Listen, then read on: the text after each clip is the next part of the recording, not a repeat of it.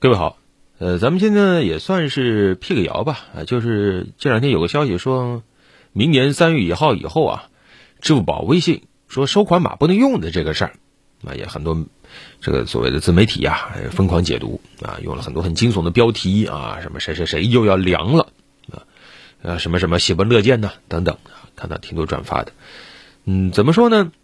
这个支付宝、微信收款码，这是我们现在基本上生活每天都要用的。啊，我国也是全球电子支付普及程度最高的国家。你突然说这个天天要用这么方便的东西，你不能用了，你敢信吗？啊，当然了，这个东西你不能说它是空穴来风，它有一个由头，什么呢？实际上是一个央行的政策啊。呃，这个来源呢是在十月十二号出台的啊，中国人民银行关于加强支付受理终端及相关业务管理的通知啊，这个银发二零二一。第二百五十九号文，是对这样一个文件的一个误读。这个东西你说是十月十二号出台的，我都搞不懂，怎么都已经过了一个半月了，突然一下子被一些文章给爆炒出来啊！一个多月了，这实际上是一个很专业的、充斥着大量的我们平常很少看到的一些术语的一个正式文件。那么所谓的说支付宝、微信收款不能用，它是对什么画的一个错误解读呢？是关于这两句话，一个就是二零二二年三月一号起，个人收款码用于经营性服务；另外一句话是禁止个人静态收款条码用于远程非面对面收款。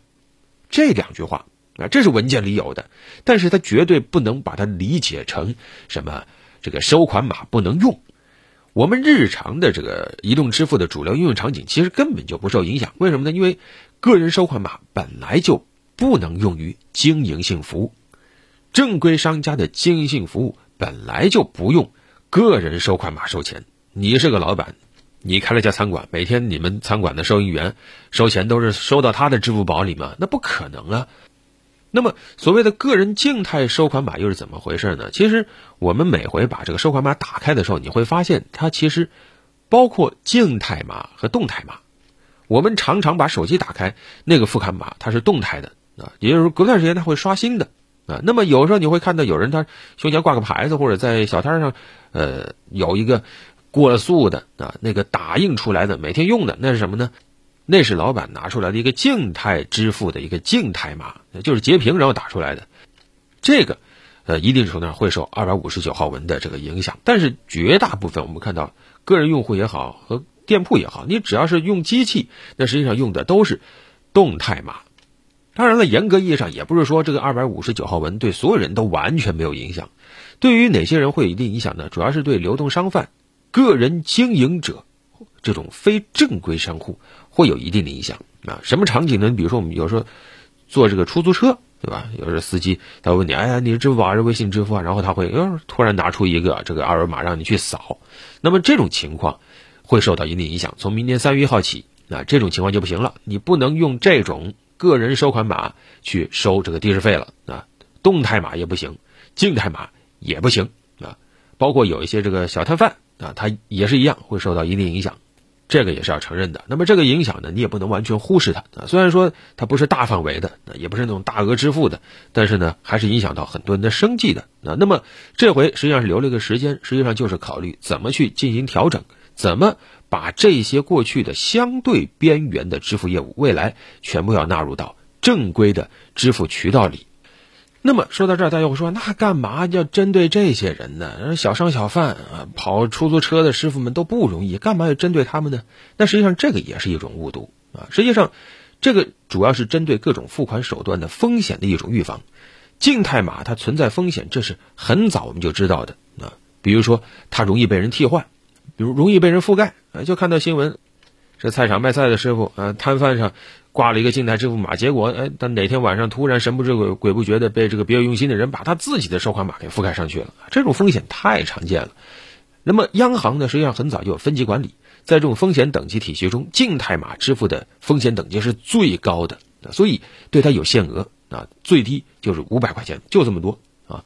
那么现在无非是在这个监管上再进一步打补丁，而且呢，针对的也不是这种很零碎的问题。啊，这次这个文件里说了，主要是什么呢？加强支付受理终端及相关业务管理，维护支付市场秩序，保护消费者合法权益。那么，这个针对的是谁呢？是跨境赌博、电信网络诈骗等重大犯罪案件。啊，也就是说，实际上这个文件主要是针对那些重大风险事项的，对于一些扰乱市场秩序的啊，侵犯了我们每一个人权益的这种违法违规行为，是对这个。而且这种监管是一以贯之的，一直就有啊，何必对这种监管措施的打补丁、升级或者调整一惊一乍呢？没有必要啊！明年三月一号过后，大家爱怎么支付继续支付，无非是刷的码可能有些不同啊。唯一要担心的就是，咱钱还够不够？也完全没有必要把它解读成啊，对于流动摊贩啊，对于像出租车司机，对于他们收款方式的一种重拳出击，既没有必要，也没有可能啊。这其实是一种怎么说呢？呃，在兼顾政策有效性和市场环境平稳过渡的一次补丁升级啊。当然，有一些所谓的自媒体可能觉得这个是不是太无聊了？哎，我发现了有一个更惊悚的解读，然后把它拿出来，那被打脸，那也算他活该了。那现在来看，他堵住了很多过去的漏洞，比如说一些不法分子改造这种支付受理终端、申请虚假商户这种手段，用这个来。盗取我们的个人信息，甚至盗取账户资金，啊，然后呢，现有的各种银行支付机构的对账单，呃，交易信息查询这种服务质量也能够得到提高，啊，那么相关的纠纷和投诉就会大大的减少。那唯一我们最后要关注的就是这个正规的商户码，它相比个人码，它开通是有一定费用的，啊，包括手续费啊、服务费啊等等。你像这个微信收款码，我知道他个人收款码就没有手续费，但是呢，提现有个费率，最低百分之零点一。但是呢，如果你正规化了，把它转成这个商户收款码了，呃，提现是免费的，但是有一个服务手续费，啊，它不是百分之零点一，大概百分之零点三到百分之零点六之间。那么这实际上是有一个成本的上升的，是加重了一定的负担的。那怎么把这个规避掉？怎么做到服务上升了，质量上升了，但是成本别上升？这个。我们还要看，因为还有几个月嘛，那看看有没有解决的办法。这次通知也说了，要设置一个过渡期啊，要充分评估客户的正常支付需求，制定配套的服务解决方案，看看他怎么解决。好了，本期就聊这么多。